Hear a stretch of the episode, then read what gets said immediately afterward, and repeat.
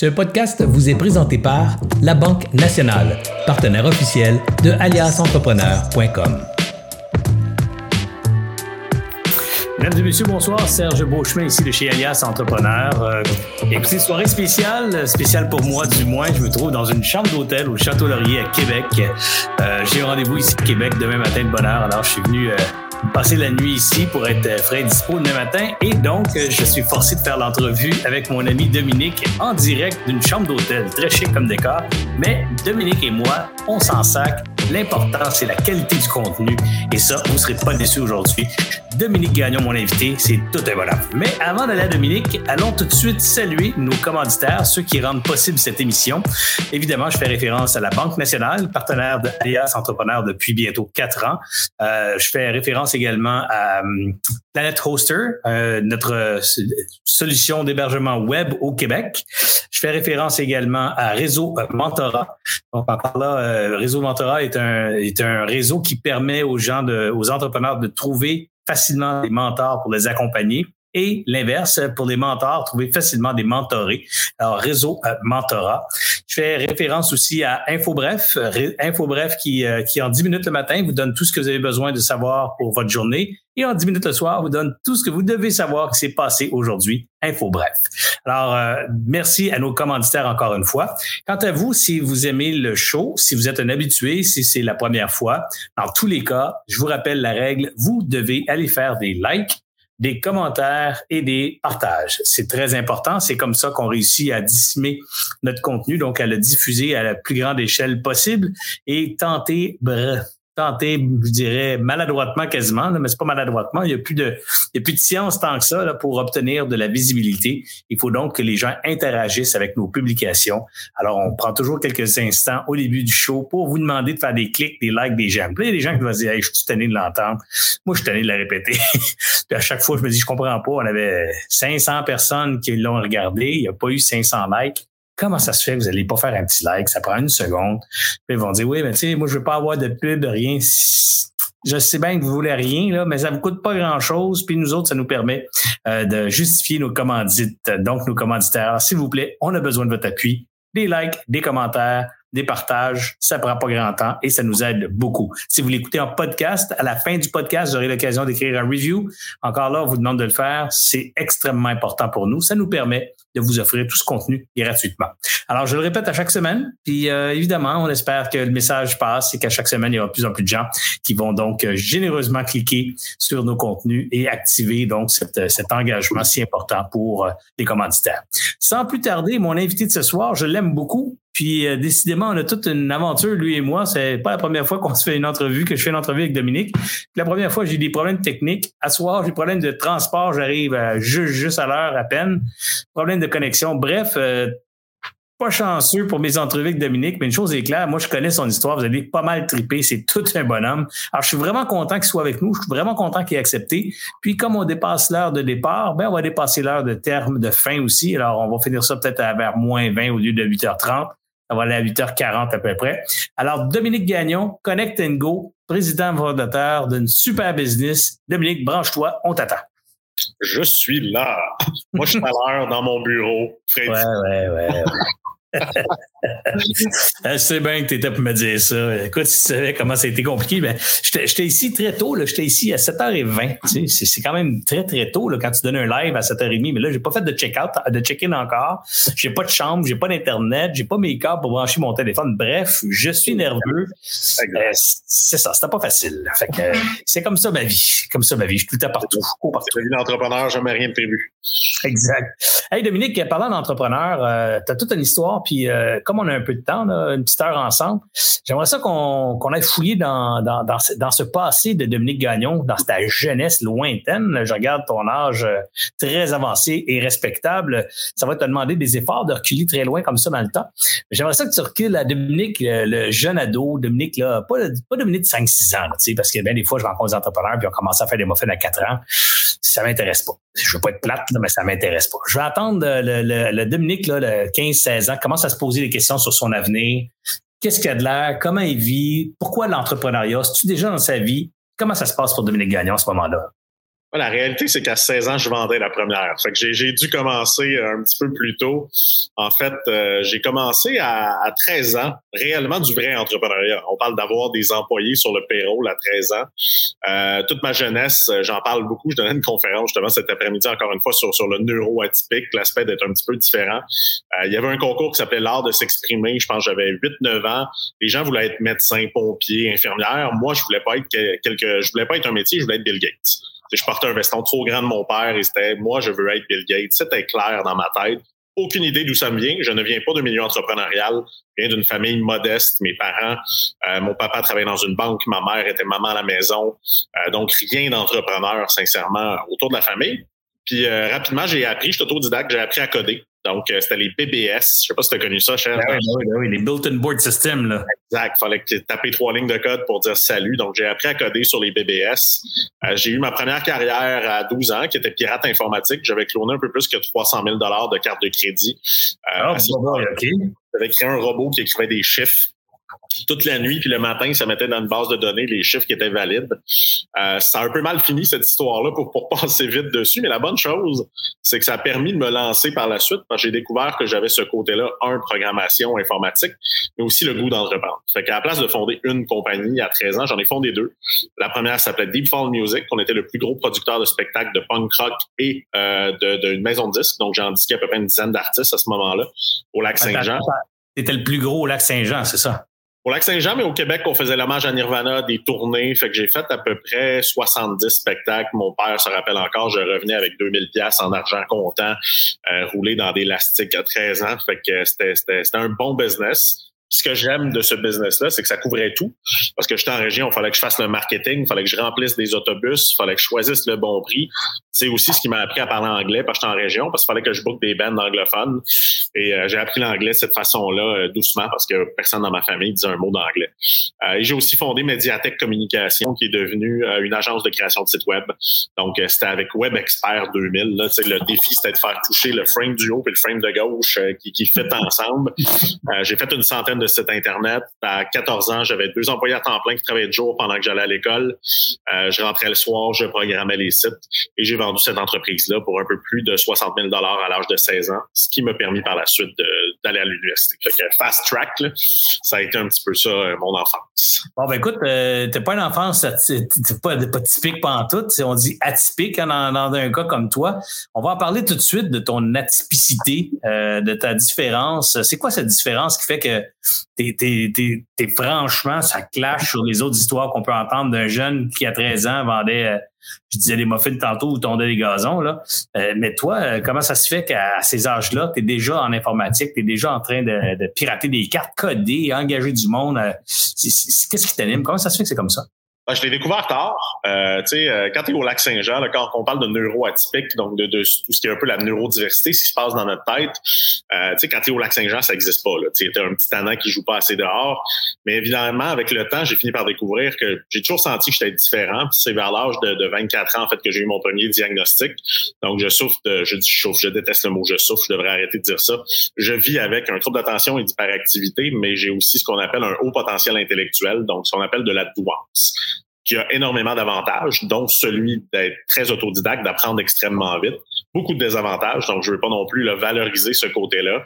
Mais toute cette folie-là, parce que je dis toujours, pour être entrepreneur, il faut être complètement fou. Euh, Harvard Business School disait que 75% des entrepreneurs souffrent de maladies mentales. Et moi, je pense que les 25% qui restent sont juste pas au courant parce que c'est pas sain d'esprit. Il y a personne qui se dit ben, je vais me lancer en affaires, je vais sûrement faire faillite avant cinq ans, puis je vais me payer un petit salaire pendant des années pour peut-être réussir. Et euh, ça m'a toujours animé, en fait, cet aspect-là de liberté. J'ai un trouble d'opposition, j'aime pas les règles. Donc, je me suis toujours senti confortable dans l'entrepreneuriat et très inconfortable dans tous les autres rôles. moi, je pense que je t'offrais maximum une journée chez McDo. Toi, c'est tout ce qui t'allumait probablement, c'est ce côté très liberté, le faire ce que tu veux, comme tu veux, à ta façon, pas de règles, c'est toi qui écris les règles et tout ça. Le trouble d'opposition, il va être heureux là, dans, dans un monde où il invente justement ses règles, ses façons de faire. Et, et, ça, c'est ce trouble-là qui n'est pas diagnostiqué encore, c'est quand même bien présent dans le jeune Dominique de 16 ans qui a déjà vendu sa business, qui s'enligne pour s'en aller à l'université. Euh, n'as pas d'influence entrepreneuriale. Donc, toi, ça vient d'où ce, désir d'être à ton compte, d'avoir une business? C'est-tu de faire de l'argent, d'être riche? C'est-tu d'être populaire? C'est-tu c'est quoi qui t'anime à ce moment-là? Ben, c'est sûr que je viens d'un milieu modeste. Donc, je te dirais que c'est sûr qu'il y a une certaine liberté financière. C'est-à-dire que je suis pas né avec une cuillère en or. Ce qui veut dire que c'est sûr et certain que je devais travailler, je devais trouver des façons de faire de l'argent, mais ça m'a jamais vraiment animé. Euh, pour moi, la seule chose, j'ai changé le mot argent par liberté. Ça vient encore avec mon mot euh, un peu mon trouble d'opposition, c'est que j'aime pas tant l'argent. Je considère que l'argent m'a amené énormément de problèmes aussi. Euh, on pourrait en parler un peu. Je me suis fait frauder, j'ai vécu des hauts et des bas avec l'argent, mais ce qui fait que j'aime l'argent, si on peut le dire comme ça, c'est que j'adore la liberté. Faire ce que je veux quand je le veux, si je le veux. Euh, fait que ça, je l'avais un petit peu jeune, mais en fait, c'était un désir réellement de faire les choses à ma façon qui était super importante pour moi. Euh, je pense qu'il y avait un petit côté de moi qui avait toujours quelque chose à prouver. Tu sais, je viens, euh, mon père, qui est banquier, m'avait déjà dit une fois, tu sais, je prête pas de l'argent aux gens, moi je les mets en faillite. Tu sais, c'était l'industrie du bois d'œuvre qui allait mal, donc il, il me poussait pas nécessairement à ça. Puis mon troupe d'opposition disait non, moi c'est fait pour moi, c'est ce que c'est ce que j'ai envie de faire. Donc, j'ai jamais vraiment compris d'où ça venait. Je sais que j'ai un grand-père euh, qui avait parti Gagnon TV, qui, est devenu Vidéotron par la suite, qui était extrêmement entrepreneur, mais que j'ai jamais connu. Euh, donc, euh, il y a probablement un peu de génétique dans l'entrepreneurship. Je sais pas s'il y a des études qui ont été faites sur ça, mais j'ai peut-être un peu de génétique. Mais clairement, mon frère est devenu policier, ce qui est pas un métier très entrepreneurial. Et mes parents sont vraiment des parents typiques du lac Saint-Jean, que j'adore, mais qui ont pas d'entrepreneurship nécessairement à l'intérieur d'eux. Mais moi, c'était vraiment tout petit. Je savais que je voulais être entrepreneur. Alors, euh, on poursuit l'aventure. Donc, tu arrives à l'université, mais là, l'entrepreneuriat ne sort pas du gars. Le gars rentre à l'université, mais il amène son, esprit entrepreneurial avec lui. Là. Ça a été très, très rapide. avant l'université aussi, je me suis fait refuser dans les trois universités où je voulais aller trois universités dans lesquelles j'enseigne aujourd'hui. C'est un peu. Comment t'expliques ça? Arrête, ça deux secondes. Comment t'expliques ça? Tu, tu, es, euh, tu es doué, donc euh, tu es, affablé, je ne sais pas comment on peut dire ça, mais tu as une douance. Donc, techniquement, euh, un brain qui compute plus vite que la moyenne, là. Puis comment ça se fait qu'il ne rentre pas à l'université, ce brain-là? Les plus grands décrocheurs scolaires sont des gens qui souffrent de douance. Assez souvent, en fait, c'est que ça va pas assez vite du fait que ça va pas assez vite, on s'emmerde. Fait qu'est-ce qu'on fait? On fait du trouble. Ouais, mais quand, tu arrives à l'université, tu as un test d'admission pour passer. Fait que tu peux pas emmerder personne, faire le, faire le trouble à personne. C'est un test, puis tu le coules ou tu le coules pas, là. Le problème, c'est qu'ils regardent tes notes. En fait, c'est pas tu fais un test pour entrer à l'université, ils regardent tes notes du secondaire et du cégep. Moi, je mes notes sont pas bien bonnes parce que tu ne rentres pas dans les rangs. Là. Parce que j'ai une business. La réalité, c'est que toute la que j'étais à l'école, j'ai toujours voulu des business en parallèle. Donc, ça a été un peu compliqué. J'ai fini par être accepté à l'Université Laval, qui acceptait tout le monde. Merci, l'Université Laval, euh, en communication publique. Puis, euh, je suis assis dans mon premier cours. Le prof, je me rappelle encore, Bernard Dagenet, euh, un prof un peu dépassé. il racontait que dans l'examen, il disait dans une conférence de presse qu'il fallait enlever les cendriers, de mettre des cendriers, mais qu'est-ce qu'on n'a plus le droit de fumer. Fait que ça marchait pas super bien là, je me suis dit, je peux pas rester sur les bancs d'école. Moi, j'étais là pour faire fierté à mes parents, je dirais, là, tu sais, que je suis resté. Ça m'a quand même permis d'apprendre et de connaître énormément de gens. Mais à peu près une semaine après, j'achetais des Segway. Donc, les petits biporteurs qui visaient à révolutionner la mobilité urbaine sur des cartes. Avec les 60 000 que tu avais fait, c'est la première boîte? Alors ça, je l'avais déjà flambé, évidemment. Je restais quand même un jeune inconscient euh, qui venait des régions. Fait qu'il en restait plus bien bien de ça. J'ai mis ça sur des cartes de crédit. Segway, comment? T'as acheté Segway, ces cartes de crédit? Cartes de crédit j'ai acheté quatre Segways sur des cartes de crédit avec euh, quatre trois associés. On était quatre dans, dans l'histoire de Piranha qui deviendra par la suite. Et on s'est dit, on va révolutionner la publicité. Donc, on va créer des panneaux publicitaires qu'on va mettre sur les Segways. Il n'y en avait pas encore au Canada. Puis on va se promener dans les festivals sur les machines. On va embaucher euh, des, des filles, des gars. Ils vont distribuer des échantillons. Donc, je suis allé rencontrer le Festival d'été de Québec. Euh, puis je suis allé vendre l'idée. J'avais pas encore les Segway. J'ai fait semblant que je les avais. Donc, j'ai fait une maquette sur Photoshop. Il y avait les panneaux et tout. J'étais sûr qu'ils allaient pas me prendre au sérieux. Et ils me disent, ben, ça nous intéresse. On va présenter à Belle la semaine prochaine. OK. Fait on présente à la semaine suivante. Euh, on fait nos petits gars sérieux. Belle signe le mandat. Et de ça est découlé une aventure là, ultra rapide chez Piranha. On a fait du Segway. Par la suite, on a développé un paquet de médias pour en devenir la plus grande agence en marketing mobile au Canada euh, à peu près quatre ans ensuite. Donc, ça a quand même été ça aussi une aventure euh, assez rapide. Quand tu dis la plus grande agence de marketing mobile, donne-moi des chiffres, Dominique, pour que je te suive, parce que c'est, c'est difficile à croire qu'en quatre ans, avec quatre segways, tu deviens le numéro un au Canada. C'est un grand pays, le Canada. Là. C'est, c'est quoi le numéro un au Canada? C'est-tu parce que le marché est tellement petit que c'est facile de devenir numéro un ou tu faisais déjà 100 millions de chiffre d'affaires? Le marché était petit. On était vraiment, on était avant le iPhone. Ça veut dire que quand on s'est lancé en marketing mobile, on faisait de la publicité par messagerie texte, on développait des applications sur BlackBerry, qui était la grosse tendance à ce moment-là. On faisait du Bluetooth marketing. Fait que c'était vraiment le début. Euh, on est passé, je dirais, sur les quatre ans de quatre personnes au départ à à peu près 60. On avait oh, un bureau à Québec, un bureau à Montréal, un bureau à Paris. Euh, donc, on roulait des campagnes, entre autres pour Bell. C'est nous qui avons fait toutes les Canadiens de Montréal, donc toutes les campagnes mobiles du Canadien de Montréal. C'est nous qui avons développé les applications de Desjardins. Si vous payez avec votre euh, stationnement, c'était à Québec en ce moment, le paiement de stationnement par mobile, c'est nous qui le fait. L'application mobile du devoir. Donc, on avait quand même des, gros projets, euh, un peu plus de 10 millions de chiffres d'affaires, je dirais, au, total dans cette entreprise-là. mais on était vraiment les innovateurs. Donc, c'était pas un marché énorme, mais on a toujours été les premiers en termes d'innovation. Donc, quand l'iPhone est arrivé, on s'est mis à faire des applications iPhone, des applications tablettes, et l'entreprise a duré sept ans juste pour que les gens qui nous connaissent pas pensent pas que je suis en train de te narguer puis que je te mets au défi. Moi, je connais toute l'histoire. Mais je veux juste être certain que les gens qui nous écoutent sont pas en train de dire, ben ouais, ils disent n'importe quoi. moi, je sais que tu dis pas n'importe quoi. Mais je la connaissais, moi, Piranha, depuis longtemps, puis je connais ton histoire. Mais je veux que ce soit important, tu que quand, quand tu lances une affirmation de même, que les gens puissent dire, c'est quoi la patente? Ben, regarde, c'est 60 personnes, c'est 10 millions de chiffres d'affaires, c'est une business personne connaissait à l'époque le mobile. Euh, tu étais une des premières agences qui développait, qui développait des applications mobiles. Bref, c'est vrai que c'était très, très avant-gardiste ton affaire. C'est vrai que c'était possible d'être numéro un parce que c'était ultra nouveau. T'as quel âge à ce moment-là, Dominique, quand tu roules ce business-là, mettons, à, ton zénith, là? 23, 24 ans, je te dirais au zénith, là, 23, 24 ans à peu près. Euh, ça a vraiment été le zénith. Puis effectivement, ça a été une histoire extraordinaire. Parfois, je fais, je fais la rétrospective de ce qu'on a fait chez Piranha. C'était extraordinaire ça, j'ai aussi eu du succès trop jeune avec peu d'expérience. Pense j'aurais eu besoin d'Alias à ce moment-là. Je ne gérais pas nécessairement mes finances. Ça veut, dire quoi, justement, là, quand tu regardes rétrospectivement, j'étais trop jeune, manquais d'expérience. C'est quoi les erreurs majeures que tu as faites? Ben, il y a un moment assez décisif dans cette histoire-là. Euh, je suis rentré à l'école d'entrepreneurship de Beauce. Euh, j'étais ah le, plus jeune, fait que j'ai fait le programme élite, la cohorte 4. Donc, j'étais quand même vraiment au tout début là, de, l'école d'entrepreneurship de Beauce, avec Éric Bonneville, Bruni, Surin dans ma cohorte. J'étais, à ce moment-là, j'avais 23, 24 ans. Tout le monde avait au moins 30, 35 parce qu'il te fallait 10 ans d'expérience en affaires. Moi, j'étais comme, ben, j'ai commencé à 15, je suis correct, j'ai réussi à rentrer. Et je me rappellerai toujours Pascal Pilon, un entrepreneur assez connu. Euh, ouais, à, compagnie à Verna. À Verna. Euh, donner une conférence. Aujourd'hui. Donner une conférence qui s'appelait euh, Savoir se financer. Et durant la conférence, il a, dit une phrase marquante. C'est souvent comme entrepreneur, on en capte une importante. C'était un CEO qui s'occupe pas de ses finances. C'est pas un bon CEO. Moi, c'était un peu comme me donner une claque d'en face. Parce que la réalité, la seule chose qui m'obsédait, c'était de doubler. Moi, vraiment, là, année par année, je regardais le top line. Ça, je veux que ça double.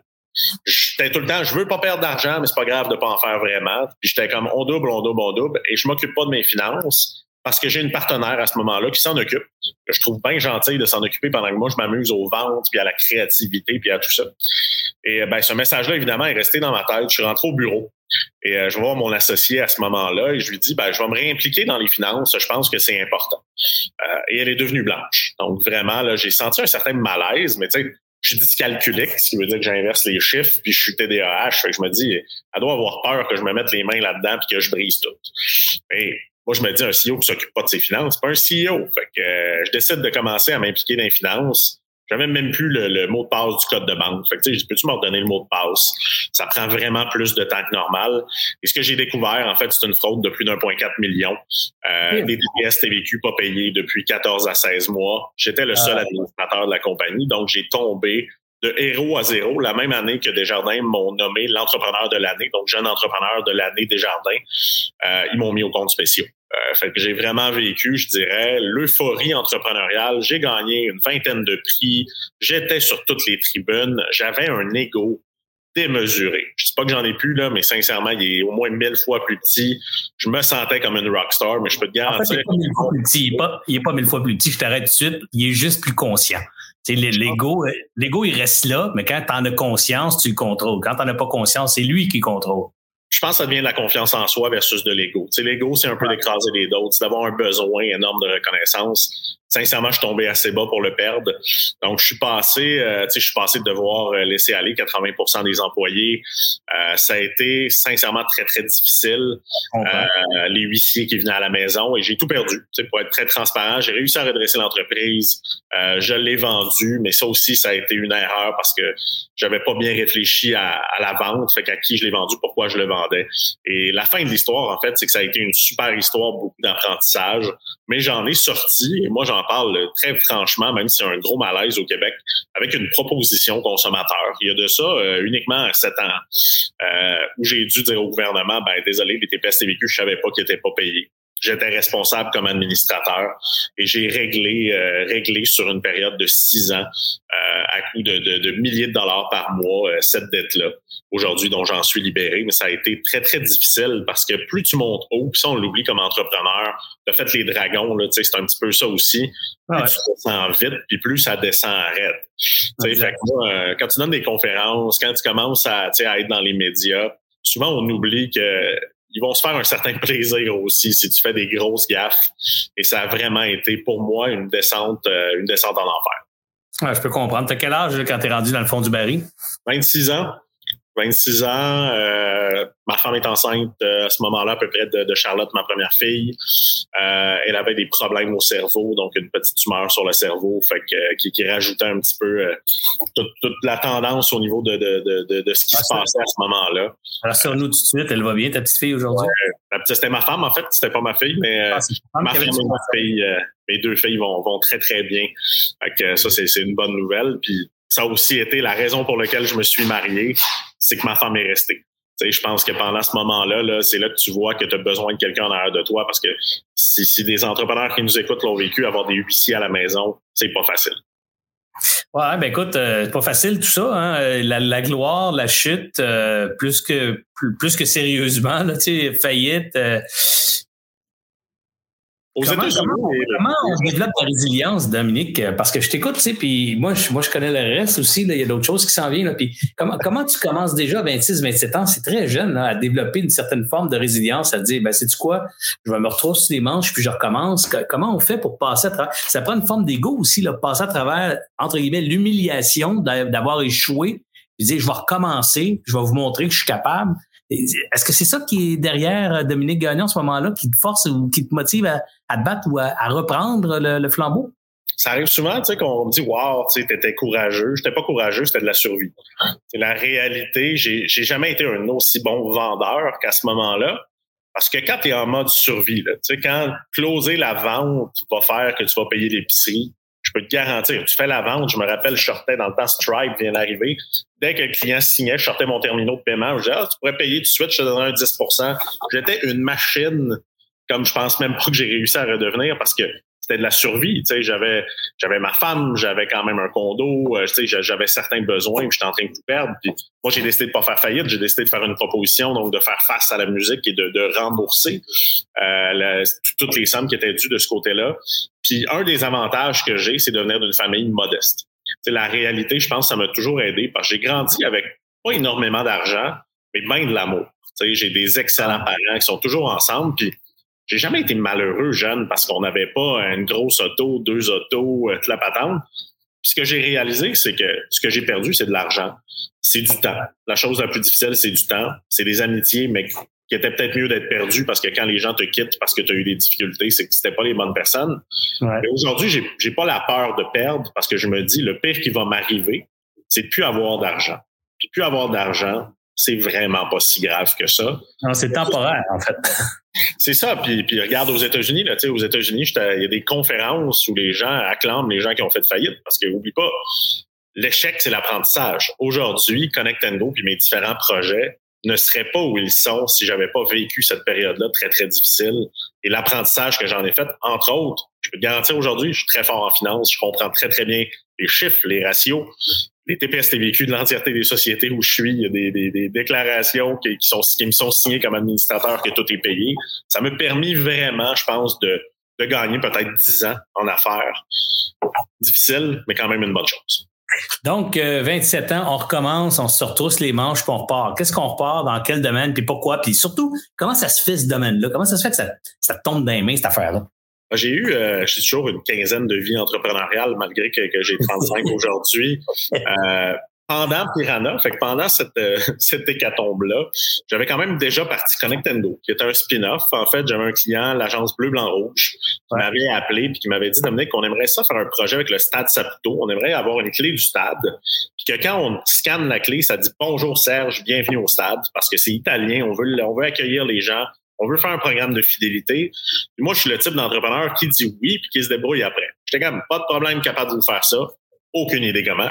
Fait que j'ai googlé RFID parce que je savais que c'était la technologie probablement qui, devait faire ça. Et j'ai trouvé la compagnie de mon associé, Anthony, qui s'appelait Liaison US, qui mettait des puces dans les camions pour traquer la fraîcheur.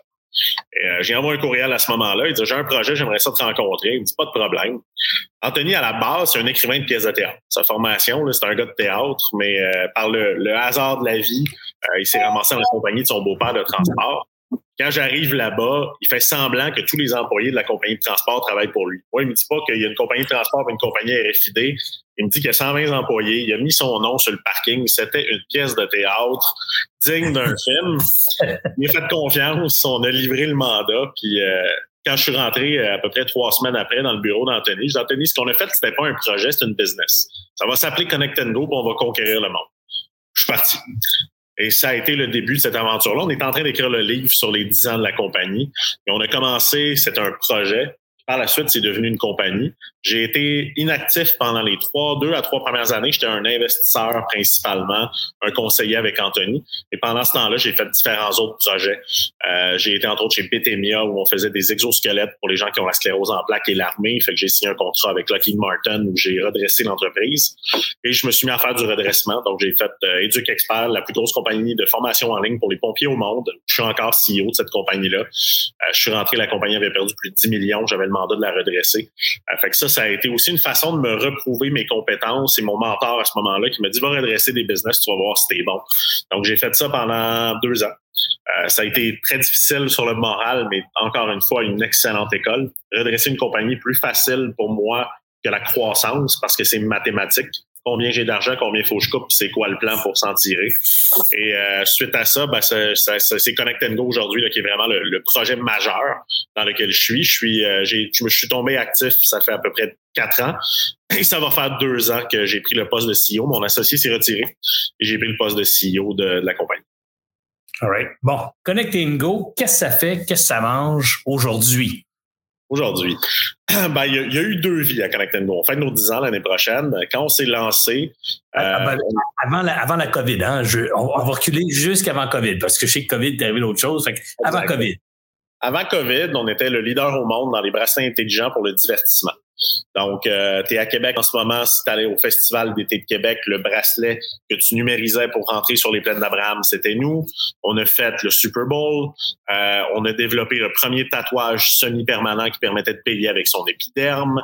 Euh, on a fait Oceaga et le Sonic, la Formule 1. Donc, à peu près tous les plus grands événements au monde, jusqu'aux Olympiques, où on a créé la monnaie virtuelle olympienne. Euh, on était vraiment le leader international dans les bracelets intelligents dans le divertissement. Donc, on a fait, selon moi, 250, 300 événements à travers le monde, principalement à l'international. Donc, parfois, on était dans six pays en même temps.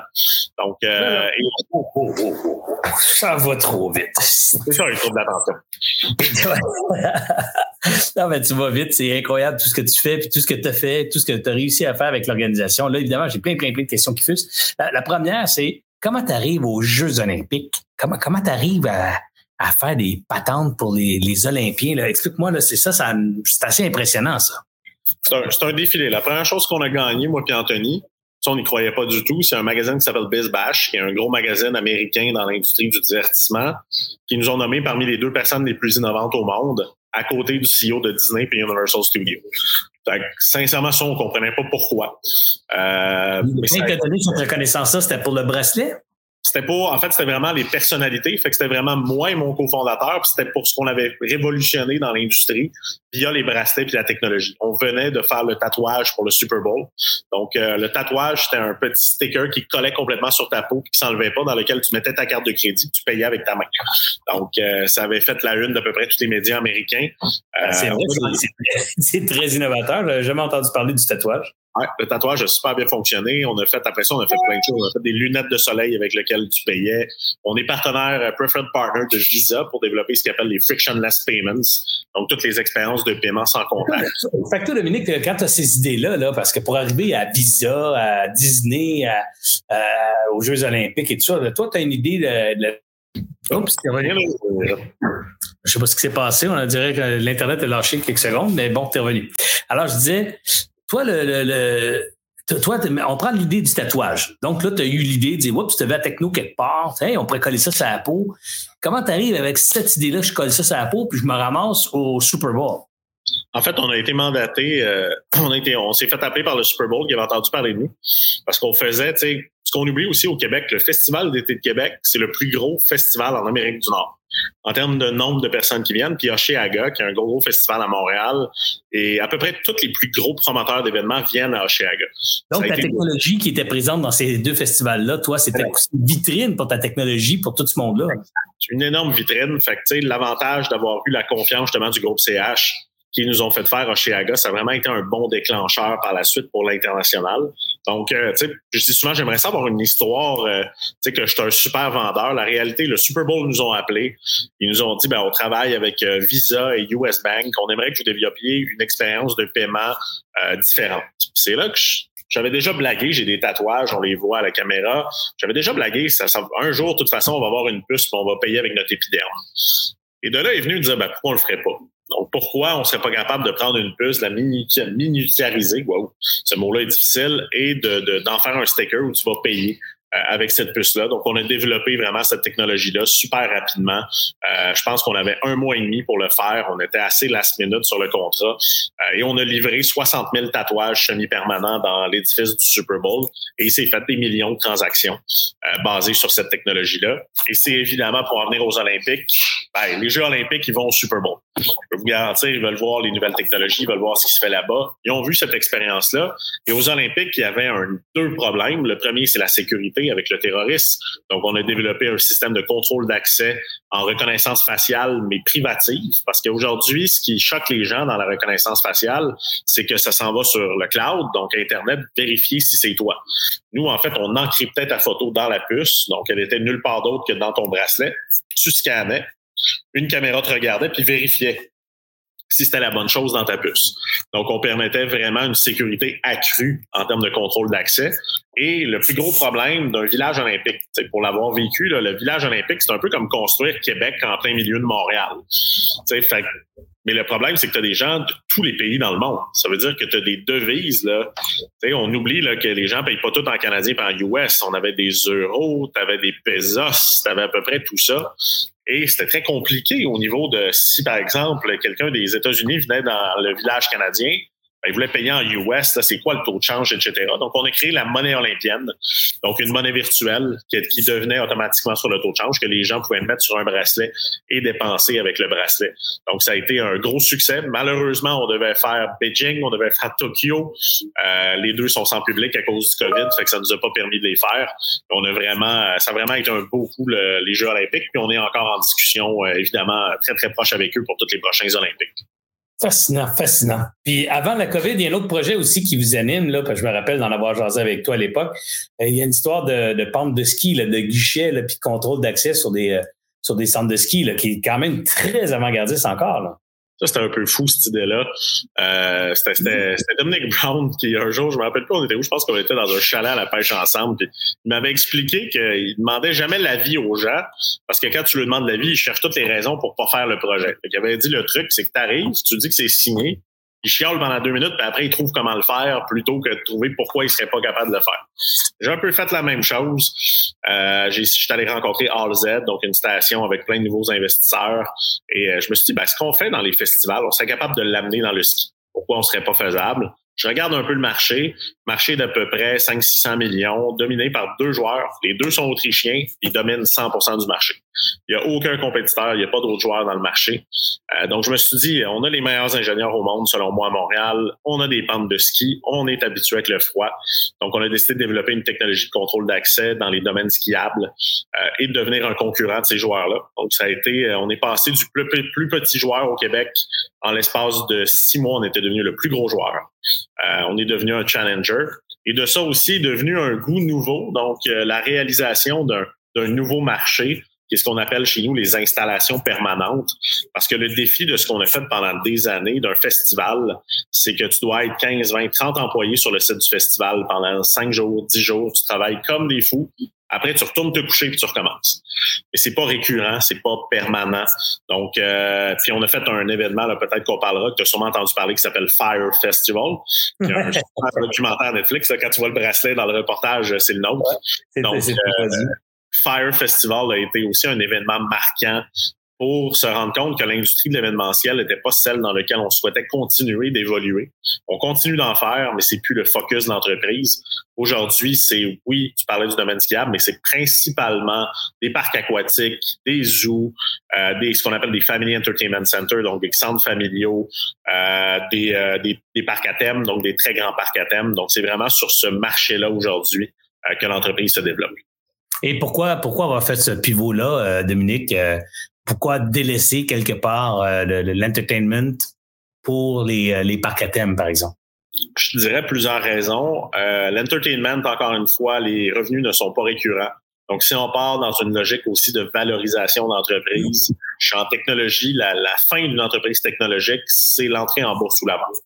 Pour moi, il n'y a pas d'autre fin. C'est rarement des entreprises qu'on va garder 30, 40, 50, 60 ans, sauf s'ils deviennent vraiment des monstres et souvent qui rendent public. Euh, le marché de l'événementiel est un marché profitable. C'est quand je dis que j'ai appris de, Piranha les six premières années de Connect Go, on faisait des profits jusqu'à un million de profits. L'entreprise avait peu de dettes. Donc, on, on était complètement à l'antipode du milieu tech qui faisait des levées de fonds, des levées de fonds, des levées de fonds. Euh, par contre, on, se rendait compte qu'on avait peu de valeur, mais aussi que c'était énormément de travail, puis c'était un peu une machine à burn-out. Nos employés, quand tu commençais à avoir des enfants, c'était très dur parce qu'il fallait être dans six pays en même temps, il fallait travailler des fois des 22 heures sur 24. J'ai eu des enfants, mon associé ont eu des enfants, euh, beaucoup de faillites dans le milieu parce que souvent les festivals, c'est s'il y a de l'appui, on déclare faillite, on paye pas, fait que bien les mauvaises créances. Fait que plein de petits signaux qui nous disaient c'est le fun, c'est sincèrement le marché le plus fun au monde, mais c'est pas nécessairement le marché le plus intéressant d'un point de vue business. Donc, point de vue création de valeur. Exactement, point de vue création de valeur, d'un point de vue culture d'entreprise. Donc, c'est vraiment là. Puis je dirais qu'avoir des enfants, ça, c'est peut-être le côté un peu égoïste. Tu sais, avant, j'avais pas d'enfants, fait que j'allais dans un festival, puis je tripais dans les festivals. Aujourd'hui, ben, ce que j'aime, c'est aller au zoo avec Charlotte puis Béatrice. Tu sais, c'est aller au parc aquatique avec eux autres. Et j'adore l'aspect qui porte ma technologie, qui utilise ma technologie. Fait que ça l'a un peu réorienté aussi de, de, se rendre compte que notre produit peut être utilisé dans d'autres secteurs. Fait que donc là, tu te lances euh, plutôt dans des installations permanentes, comme tu décrit, qui en fait sont à la base d'un modèle de revenu récurrent où tu peux facturer ton client pour un service annuel, puis tu peux peut-être même le facturer à la transaction. C'est ce que j'entends? Exactement. Donc, à chaque fois que quelqu'un achète un billet, euh, si cet été, ben, quoi que le Zoo Granby, Megapark des Galeries de la Capitale, peu importe, à chaque fois que tu achètes un billet, je reçois une micro-transaction, on pourrait l'appeler comme ça. Donc, sur un billet, je vais toucher entre 20 cents et 1,50 dépendant des volumes, etc. À chaque fois qu'un billet est acheté, et aussi, on est devenu une plateforme de paiement. Donc, on a lancé un peu notre propre banque qui s'appelle Connect and Go Payments.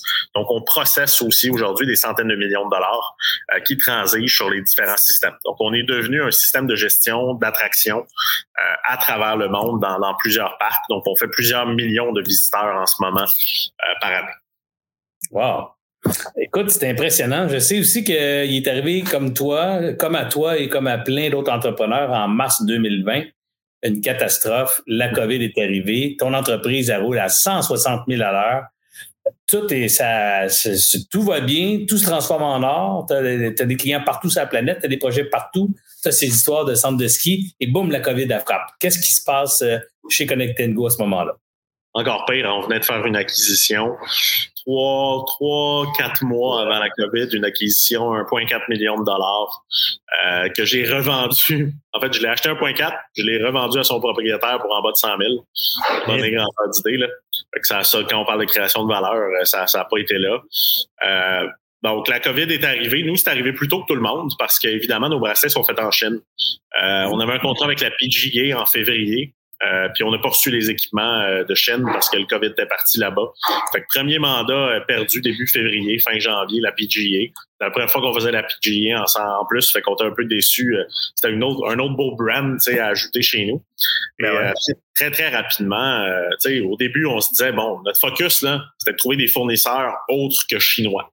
C'était juste ça, notre focus. C'était pas, il y une pandémie chez nous, c'est appelons les Indiens, trouvons d'autres gens qui peuvent nous fournir à des prix intéressants.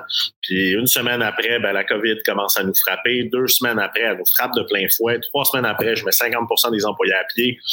Euh, puis je dirais six à sept semaines après, il reste 10% des employés.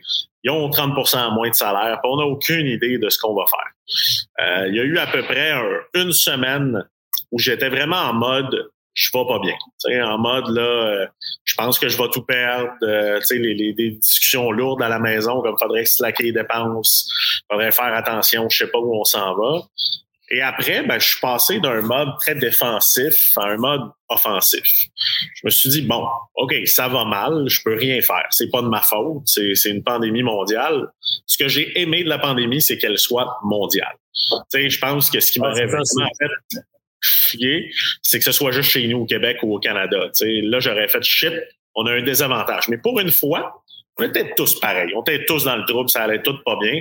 Je me suis dit, ben, si ça va pas bien, il y a des opportunités. Fait que j'avais la chance d'avoir fait le pivot permanent. Les parcs d'attraction étaient moins touchés un peu que les événements, même si on a quand même une diminution de 90% de nos revenus. Mais de convaincre mes investisseurs, parce qu'on venait aussi de conclure une ronde de financement de 5 millions, de convaincre mes investisseurs de réinjecter 2 millions dès maintenant, de faire aucune mise à pied au niveau des ventes, aucune mise à pied au niveau du produit et même embaucher pour s'assurer d'être prêt pour l'après-COVID. Donc, notre focus, ça a été d'arrêter de penser au présent, de dire on le sait qu'on va perdre de l'argent, on sait qu'on va brûler du cash. Par contre, quand ça va repartir, le trois quarts des gens vont pas être prêts. Trois quarts des gens vont avoir perdu leur équipe, perdu leur talent, vont pas avoir développé pendant ce temps-là. Donc, on est passé en mode ultra agile, développement de produits, initiative COVID. On a fait le Safe Band avec Vidéotron, un bracelet qui vibrait, s'est approché à deux mètres d'un autre. On a développé plein d'initiatives, mais principalement, ce qu'on a fait, continuer d'être en communication avec nos clients, continuer de développer de la propriété intellectuelle. Et pour la première fois, nos développeurs n'étaient pas dérangés.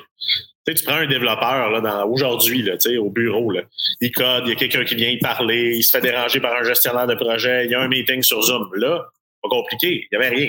Il n'y avait pas de mandat, il n'y avait pas de business. Il codait à une vitesse incroyable. On a développé un produit de classe mondiale en un an, ce qui aurait pris généralement 4, 5, 6 ans à développer. Quel produit, entre autres, euh, Dominique? Principalement notre système de billetterie pour les attractions, euh, qui est quand même un gros morceau. Fait que je suis allé chercher le directeur billetterie des sommets euh, qui faisait ça parce qu'on voulait vraiment aller chercher une expertise qui est devenue directeur du produit chez nous. On a vraiment développé toute notre propriété de, portefeuille virtuel, euh, qui est une technologie principalement de billetterie, mais aussi de paiement sans contact, de contrôle de parc. Et euh, c'est là où vraiment on, a eu une croissance fulgurante. Ce produit-là est lancé depuis à peu près un an. Puis on est parti avec deux parcs d'attractions. On devrait finir l'année avec plus de 30, une centaine l'année prochaine. Donc ça va extrêmement vite. Puis on se mesure à des joueurs qui pèsent un milliard de dollars. Donc vraiment à des gros joueurs mais avec des softwares qui sont sur des serveurs qui sont désuets, qui sont pas sur les nouvelles tendances. Fait on a profité vraiment pour devenir le disruptor du marché à ce moment-là. Il y a bien des entrepreneurs euh, qui, vont nous euh, qui vont parler, mettons, de, capital de risque, qui vont dire Ah, c'est pas une bonne affaire d'avoir des, des VC dans ton cap table comme partner parce que tu sais, les VC, ils veulent faire du rendement, rendement, rendement, puis ils sacent un peu de tout. C'est quoi ta vision, toi, là-dessus? Je, je suis à 75% d'accord avec ces gens-là. Euh, je pense, je pense qu'on survalorise le VC. Euh, sincèrement, les valorisations aujourd'hui du marché sont élémentales. Je pense qu'il sais, du VC capital, il faut que tu aies une fusée dans les mains. Puis que quand tu y mets du fuel, ben la fusée, c'est du skyrocket. Là, elle va exploser. Il y a beaucoup trop de gens qui lèvent des fonds pour des croissances normales, passer de 1 million à 2 millions, à 3 millions, à 5 millions, tu prends pas du VC pour ça. Ça, ça, je pense pas. Après, le VC vient avec énormément de pression, vient avec des rendements attendus qui sont énormes, mais vient aussi avec la gouvernance, vient aussi avec un certain appui. Mais nous, chez Connect Go, on est entre les deux. On a décidé de prendre des family office, donc qui sont du venture cap, mais beaucoup plus patients, beaucoup plus stratégiques aussi à certains moments. Euh, c'est sûr et certain que, je me suis dilué. J'ai, moi, mon play, c'est que j'aime mieux avoir 1% de Google que 100% de la boulangerie. Par contre, si tu as levé du VC pour faire une boulangerie, là, à la fin, il te reste rien. fait que nous autres, la compagnie, si on la vend pas 50, 100 millions dans les 18 à 24 prochains mois, pas grand-chose. On, on vend la compagnie 20 millions. C'est bizarre à dire, ce serait un échec monumental à cause justement qu'on a levé 16 millions en capitaux de risque.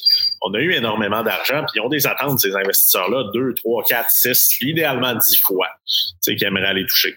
Fait moi, je pense on devrait arrêter de, pousser les startups à lever des fonds, lever des fonds. Moi, je pense qu'on devrait trouver des clients. Chez Connect Go, on a été rentable les 5 à 6 premières années. Donc, on a quand même pris le temps de trouver notre marché, notre product market fit, puis de lever des fonds après.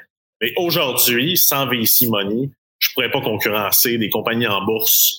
Euh, je pourrais pas concurrencer des joueurs internationaux euh, qui ont des moyens énormes. Fait que c'est sûr et certain que pour moi, pour aller où je veux, le but, c'est vraiment d'arriver à une valorisation de 250 millions dans les trois prochaines années. Ça se fait avec du VC money, ça se fait avec du capital de risque parce qu'il n'y a pas une banque qui va nous suivre. Dis-moi, Dominique, euh, qu'est-ce que tu penses de, des jeunes? je t'écoute, tu t'es hyper actif, c'est clair. Tu en as fait en tabarouette en peu de temps. Euh, Qu'est-ce que tu penses des, jeunes générations d'aujourd'hui? Est-ce qu'ils en font assez, nos jeunes? Est-ce qu'ils sont assez impliqués? Est-ce qu'on les, est qu'on les éduque assez? Est-ce qu'on les, qu'est-ce qu'on pourrait faire de mieux avec notre jeunesse ou plutôt notre jeunesse fait déjà très bien les choses, pas pas besoin d'aide? Je pense leur faire confiance. Je pense définitivement ça va être un point important. Moi, je suis un millennial. On parle beaucoup des milléniaux, des milléniaux, des milléniaux. Euh, je, suis sur la fin. J'ai pas nécessairement le caractère d'un millennial. Par contre, tu sais, j'avais des discussions avec euh, certains entrepreneurs, parfois un peu plus âgés, qui sont encore beaucoup sur la valorisation des heures travaillées. Moi, je trouve ça complètement stupide. C'est la réalité. Je pense que aujourd'hui, moi, je travaille presque plus jamais le vendredi après-midi. Euh, je travaille fort, mais les entrepreneurs me disaient, ah, je fais 80 heures semaine, puis qu'ils se sentent comme, oh, moi, je suis un solide. Je fais comme, t'es un épais. Là. Travailler 80 heures, ta santé mentale va payer, ta famille va payer. Puis, s'il y a une chose, je pense qu'on a compris un peu plus jeune, c'est tous les messages de Steve Jobs, de tout le monde sur leur lit de mort qui disaient leurs regrets. Euh, nous, je peux le lancer, chez Connect Go, on pense fortement à ramener l'entreprise à quatre jours semaine. Donc, payer cinq jours, travailler quatre jours, les études le prouvent, c'est bon. Fait qu'est-ce que les jeunes travaillent suffisamment? Moi, je pense qu'ils travaillent différemment. Je pense que le COVID nous a amené énormément, tu sais, le télétravail nous a amené d'excellentes choses. Euh, après, ben, c'est sûr et certain que en ce moment, là, à Montréal, c'est la folie. Là. Les gens demandent des salaires qui, selon moi, tiennent pas la route. Le marché est complètement fou. Il va probablement avoir un équilibré, un équilibrage. J'ai de la misère à dire aux jeunes que ils sont, sont, sont trop égoïstes, ils pensent trop assis. Moi, je pense qu'après ça, peu importe comment on va se répéter, est-ce, qu'on, est-ce que je trouve des fois que les jeunes pourraient en faire plus? Oui ça change rien de se le dire entre nous. C'est une culture qui est là. Ils ont été, on a, c'est vrai qu'on a grandi. Moi, mes parents me disaient toujours, il va y avoir des jobs quand tu vas sortir de l'école, les baby boomers seront plus là. Fait on s'est fait un peu rentrer dans la tête que ce serait plus facile. Et moi, ce que je vois chez nous, c'est des jeunes passionnés, c'est des jeunes dédiés. C'est tantôt, il a fallu que j'en mette dehors du bureau parce qu'il y en avait encore à 7h30 puis ils voulaient pas partir parce qu'ils étaient sur un projet. Je pense que le problème, c'est que les entreprises, il y a beaucoup d'entreprises qui comprennent pas que si tu donnes pas une raison aux gens de travailler, si tu lui donnes pas de motivation, les gens ne travaillent plus que pour chèque de paye. Puis est là le plus gros problème. En fait, ça devient ça devient un problème quand ils travaillent aussi pour la paye. quand, ton staff travaille que pour la paye, ben là, pose des questions, ça va pas bien. On a on a perdu le sens de le sens d'existence de l'organisation même. Il y en a beaucoup. Il y en a, il y en a, il y en a beaucoup que c'est ça. Mais c'est pas. Je pense pas que c'est le but. Je pense aussi que on va vivre des choses extraordinaires, mais tu sais, qui font peur, Serge, avec la, la, la COVID, la mobilité de la main-d'œuvre. Tu sais, je disais une étude. Tu sais, nous autres, on avait le questionnement de dire ben, pourquoi embaucher au Québec? Je peux embaucher aux Philippines. Tu sais, on est devenu une entreprise remote first, ce qui veut dire que les, gens peuvent travailler euh, de chez eux ou du bureau comme ils veulent. Euh, aujourd'hui, euh, les Américains, là, ils vont venir embaucher au Québec parce qu'on a d'excellents ingénieurs. les salaires américains, là, si on trouve que c'est haut en ce moment, mais c'est encore pire. Il va y avoir une concurrence sur le marché de la main-d'œuvre les entreprises doivent s'adapter. qui doivent donner un sentiment de fierté. Nous, on a la chance, nos employés sont fiers de ce qu'on fait, sont dédiés. Il y en a énormément qui sont actionnaires avec des options d'achat. Donc, on a un modèle aujourd'hui qui fait qu'on a perdu, je pense, autre que les gens qu'on a laissés aller durant la COVID, deux personnes dans les 24 derniers mois. Puis euh, on, a, on, a, une facilité même d'embaucher dans, dans, le marché un peu fou dans lequel on est. Écoute, euh, je sais aussi que tu as fait bien d'autres affaires. as fait bien d'autres affaires, dont à un moment donné, une bulle au cerveau, je vais écrire un livre. Puis, oups, je vais écrire un autre livre. Alors, parle-moi de cette histoire d'écrire des livres, puis comment ça s'est passé pour toi. Puis, allons là un petit peu. C'est beau ce que tu fais avec ça, puis euh, t'aides beaucoup de gens aussi. J'aimerais ça t'en entendre parler j'en écris deux autres en ce moment. C'est devenu un peu une passion. Fait que j'aime les TDAH, qui, est le premier livre. En fait, c'est la rencontre d'une fille que tu connais bien, que je pense que tu as fait un show de télé avec, euh, mon ami Kim Rusk. On était au Salon du Livre pour le lancement de Inspiration Inc., dans lequel j'étais interviewé à ce moment-là. Et on parlait de notre TDAH, puis euh, Kim me lance une phrase, elle dit, euh, tu sais, si c'était une couleur, le TDAH, elle dit, je peindrais mes murs cette couleur-là. Moi, je fais comme, je suis 100% comme toi, je suis tellement content de l'avoir parce que moi, j'ai vraiment su l'utiliser, je pense, d'une bonne manière. C'est là qu'on s'est dit, ça serait cool de faire un livre. Euh, d'arrêter de dire que c'est un TDAH, tu vas finir plombier, puis c'est pas mal de finir plombier, c'est pas ça que je dis, mais c'était comme, tu vas faire un DEP si t'es chanceux. On, a, on voulait passer un message un peu plus d'espoir, un peu plus de fun, fait qu'on a vraiment écrit euh, ce livre-là dans cet esprit-là avec des personnalités connues, des entrepreneurs et des personnalités du monde artistique. On a fait le premier, on a fait Tout le monde en parle on n'était pas préparé. Là, je peux te garantir quand Kim a fait tout le monde en parle, on avait des centaines de messages sur Facebook aussi de parents désespérés avec des enfants qui avaient le TDAH. On n'avait pas pensé à, à préparer une réponse, à avoir une équipe pour répondre et tout ça. Euh, mais ça a été un gros succès, best-seller six fois, si je me rappelle bien. Et euh, ben, évidemment, à peu près un an plus tard, on avait beaucoup de demandes pour en sortir un deuxième. Fait qu'on a sorti J'aime TDAH 2. Et Kim a fait beaucoup de projets aussi, donc émissions de télé, etc.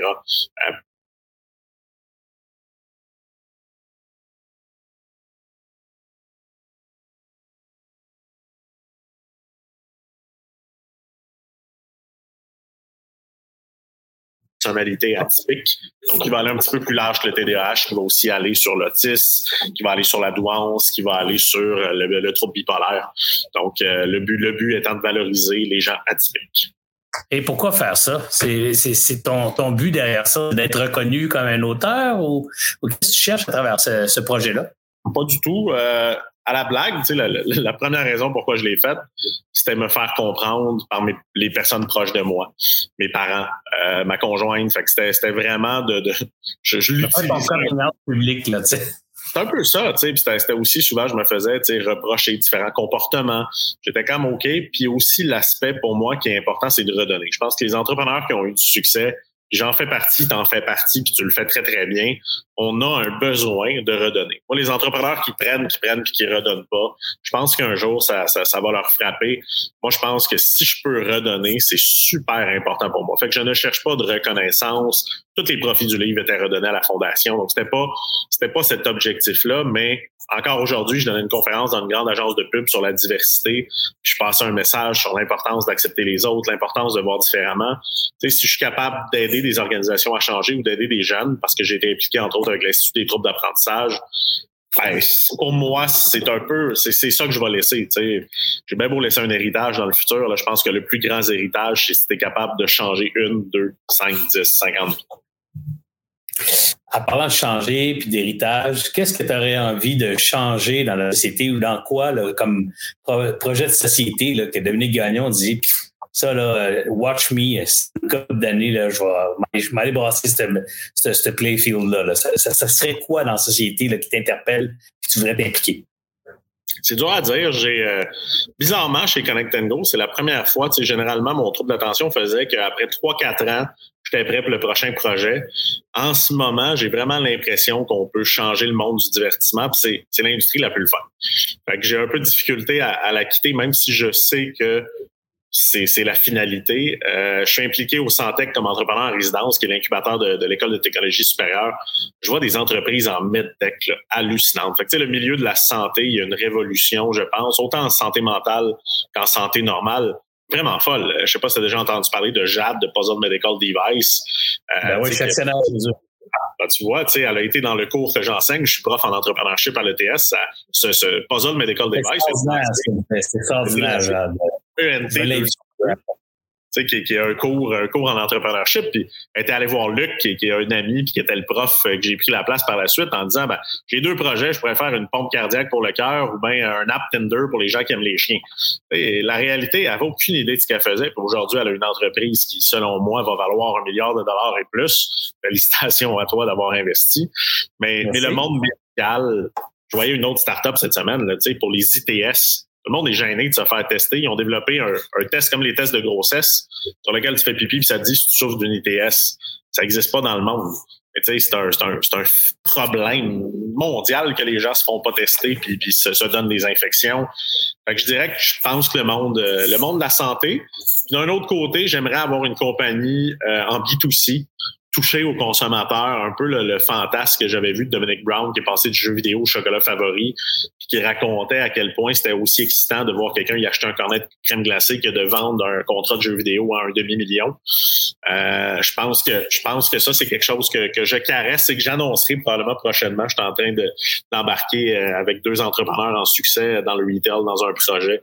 Euh, donc, c'est, c'est un des trucs que j'aimerais, là, révolutionner le retail, voir comment on peut faire différemment. Quelques pistes. comment tu deals d'homme avec, euh, avec tes partners? Tu as 16 millions de capital investi dans Connect Go, puis tu es le CEO de la boîte, puis là, tu parles à soir, je vais être là-dedans, je vais être là-dedans. Comment tu deals avec les attentes que ces gens-là peuvent avoir de ta part euh, comme CEO en disant, Colin, dame, là, euh, mets tout ton temps et ton talent sur notre projet, là, on ne veut pas te voir partout? Là?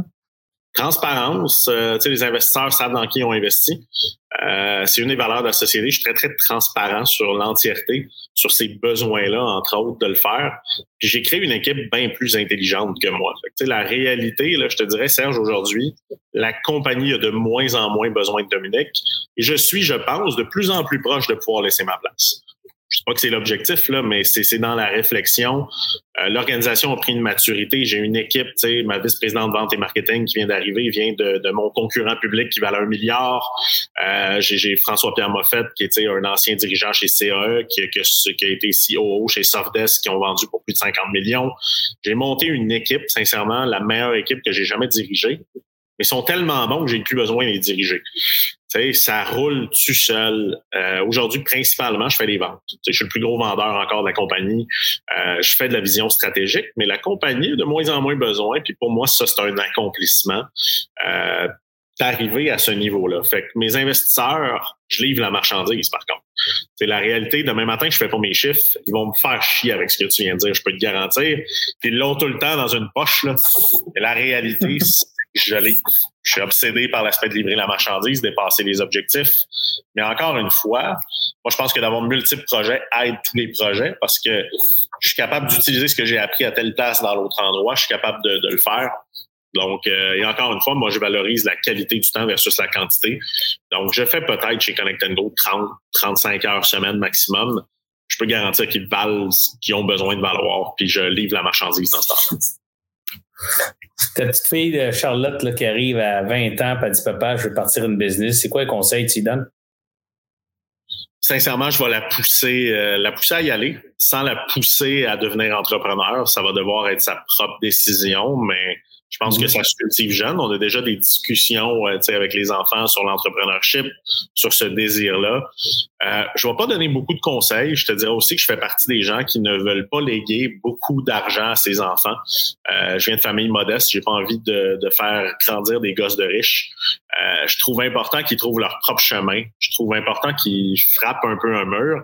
Projet que je caresse, que j'ai découvert à Paris, c'est de lancer un restaurant qui, s'appelle Père et Fille, qui est un restaurant que j'ai visité à Paris, que le père a ouvert et que ses filles ont commencé à travailler à 12 ans, comme pour faire, ils ont fait la planche. Après, ils ont commencé à faire le service. Ils ont fini par gérer le restaurant. Malheureusement, le restaurant a fait faillite. Ils ont dû le fermer. Ils ont vécu cette expérience-là.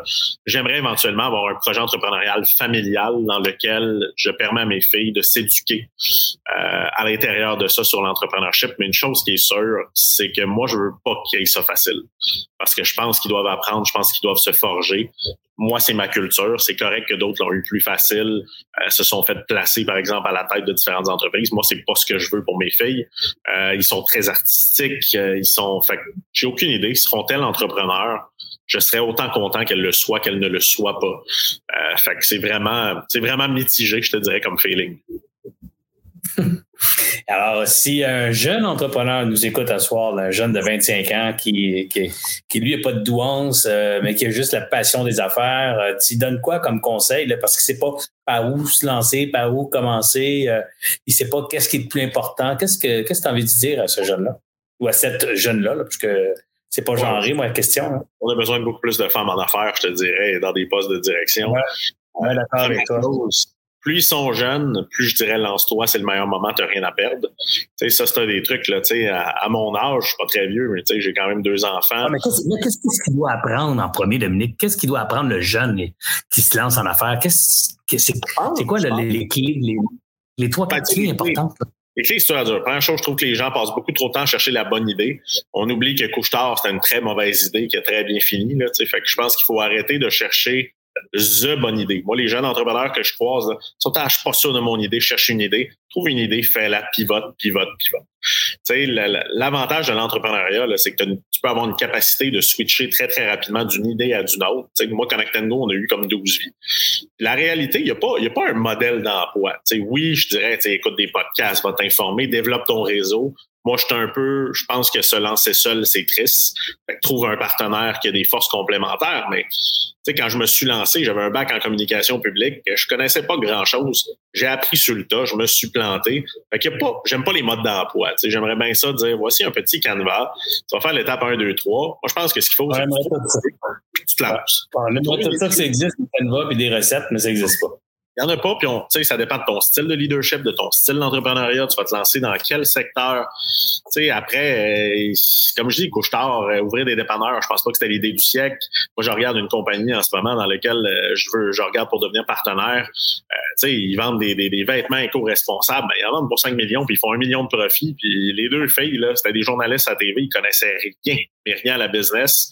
L'espace de 5 ans, ils sont passés 5 millions de chiffre d'affaires, un million de profits. Ils ont appris sur le tas, mais ce qu'ils ont, c'est la passion. Ils tripent sur ce qu'ils font, ils tripent sur le service clientèle. On parle de Judith de Cookit. Il y a tellement de belles histoires. Nick Duvernois, on pourrait en parler pendant des heures. Je pense que il y a presque personne là-dedans qui savait ce qu'il faisait. la bonne nouvelle, c'est qu'ils ne savaient pas ce qu'ils faisaient. Mais ils l'ont fait. C'est ça la différence entre l'entrepreneur et le salarié. Hey Dan, euh, j'aime ça jaser avec toi parce que un, tu es plein d'énergie. Deux, c'est trippant parce qu'on a le cerveau un peu pareil. Euh, le, je trouve qu'il est plus, euh, plus l'adrénaline que le mien. Mais tu sais, on passe du coq à l'âne puis on est bien dans ça. On se parle de gauche, on parle de droite, on s'en va au centre, on recule de deux pas, on saute dans les airs, puis on a du fun encore. Euh, alors, j'aurais passé une autre heure, mais bon, il est déjà, c'est déjà terminé. J'aimerais ça peut-être te laisser le mot de la fin. J'ai l'impression que tu as de quoi dire de motivant à ces entrepreneurs qui te regardent parce que tu sais quand on t'écoute Dominique là, on a juste envie de dire shit comment ça se fait? Moi j'ai moi je suis pas vite de même. Comment ça se fait? Moi j'ai je réussis pas à parler au, au président de telle ou telle compagnie ou je réussis pas à rentrer dans telle telle affaire puis que lui a réussi puis ça a l'air tellement facile son affaire. J'aimerais ça tu sais il y a quelque chose puis si tu le trouves pas là tu es capable de le dire moi je vais le dire à ta place là, mais y a quelque chose que tu fais que tu peux dire aux autres faites ça allez faire ça, ça va, ça, va donner plus de chance. Ben, je te dirais, c'est de ne pas avoir peur. Puis, aux jeunes entrepreneurs qui se posent la question, sais, le, titre du livre qu'on écrit en ce moment sur les 10 ans de Connect and Go, c'est J'aurais jamais dû être là. Si on regarde statistiquement parlant, j'étais un jeune garçon du lac Saint-Jean qui parlait pas un mot d'anglais, qui vient d'un milieu socio-économique modeste, qui s'était fait dire qu'il ferait jamais rien de bon dans la vie par la direction d'école, qui a été refusé dans trois universités. Aujourd'hui, j'étais à la tête d'une entreprise qui travaille dans je sais plus combien de pays, qui a touché des millions de consommateurs, qui a travaillé avec Visa, le Super Bowl. J'ai pas rencontré quand, on a rencontré Jay-Z en Arabie Saoudite, quand on a mis notre technologie sur Elon Musk et Bill Gates. J'aurais pu parler encore de des heures de moments fascinants qu'on a vécu, mais j'aurais jamais dû être là. Au niveau statistique, là, c'est pratiquement impossible que le petit Dominique, là, qui était tannant quand il était jeune, soit devenu l'entrepreneur aujourd'hui qu'il est. Fait que, tu sais, il n'y a rien d'impossible. Il n'y a rien d'impossible. Peu importe du milieu dans lequel vous venez, peu importe de votre degré de QI, là, quand on dit on ne chauffe pas de douance, vous êtes chanceux parce qu'il y a bien des désavantages aussi avec ça. Je pense que c'est de faire le saut en parachute puis de construire le parachute en même temps, puis c'est de pas avoir peur parce que qu'est-ce qu'on a vraiment à perdre? C'est surtout ce qu'on a à gagner, je pense. Moi, quand je parle de Tom, je dis toujours, sa compagnie s'appelle Connect and Go, c'est drôle parce que ça sonne avec Get Up and Go. Puis c'est ça, Dominique Gagnon, c'est Get Up and Go. Il a une idée, pouf, il saute, il est parti. Là. Il, il, prend pas, il se pose pas des questions en deux ans, c'est la bonne idée, c'est la bonne affaire. C'est, hey, on le fait. C'est trop fou, c'est trop hot, ça n'existe pas, ça va régler un problème, on le fait. Go, go. Alors, c'est, je prends le téléphone, j'appelle à gauche, j'appelle à droite, peux-tu m'aider, on peut-tu faire ça? Boum. Puis moi, c'est quand je t'ai rencontré, chaque fois, même encore à soir, c'est ça que je trouve fascinant avec toi, Dom, c'est, c'est la capacité de le faire. Tu sais, là, hey, on fait des tatous avec des. Ah, c'est une bonne idée. Ouais, on fait, on trouve la patente, boum, boum, mon chef, clic, clac, on, un mois et demi, c'est fait. Pas, quatre ans, un mois et demi.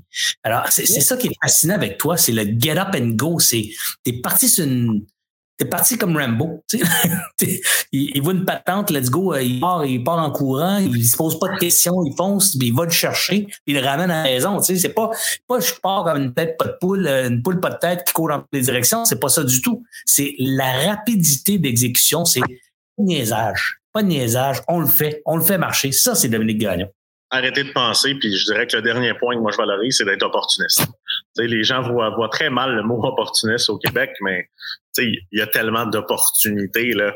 sais, on a développé une technologie parce qu'un club échangiste nous avait appelé. Le mandat du Sud Granby, que je parlais qu'il y a des plus gros mandats, c'est parce que ma fille était triste que le lion n'ait pas rugi pendant qu'elle était là. je me suis dit, ça serait cool qu'elle ait un bracelet pour scanner, faire rugir le lion. J'ai écrit au président du zoo en disant ça serait tellement cool avec notre bracelet que le lion puisse rugir.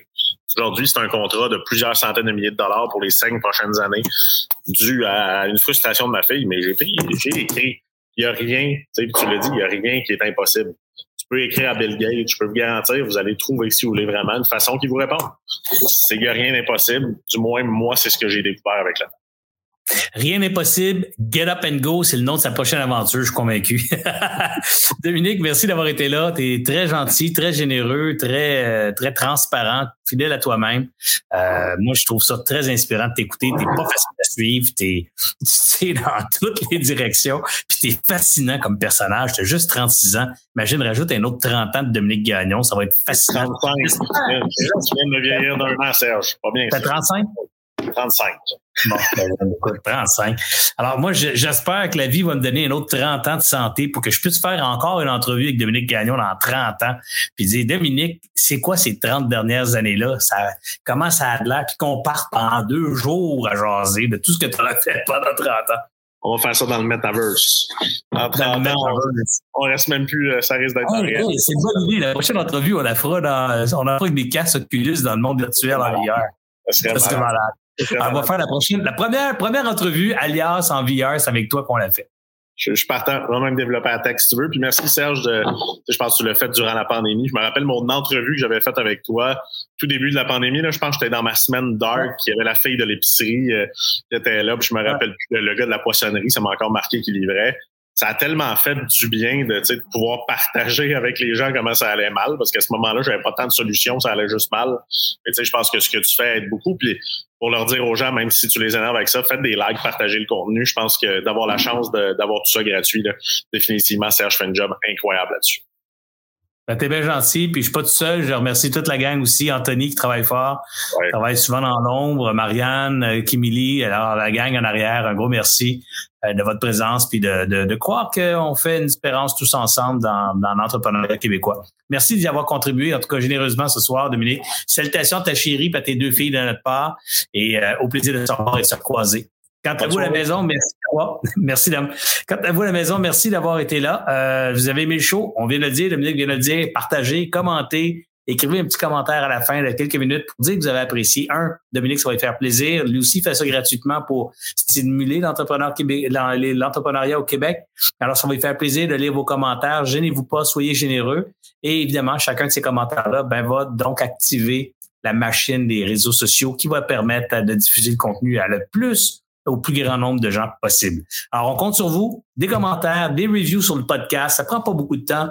Ça prend une minute ou deux, un petit coucou sur le code podcast pour dire que vous avez adoré, trippé, euh, vraiment été stimulé par Dominique, ses histoires, son aventure. Achetez ses bouquins, vous allez tripper aussi parce que vous allez voir, c'est toute une patente. On a, on a à peine effleuré l'iceberg ce soir. Il y en a plein d'autres affaires qui me compter, qui pas raconter ce soir parce qu'on n'a pas eu le temps ou parce qu'on était ailleurs. Sur ce, Merci d'avoir été là. Je vous souhaite une bonne semaine. On se revoit mercredi soir prochain, 19h30. Ici Serge Beauchemin pour Alliance Entrepreneur.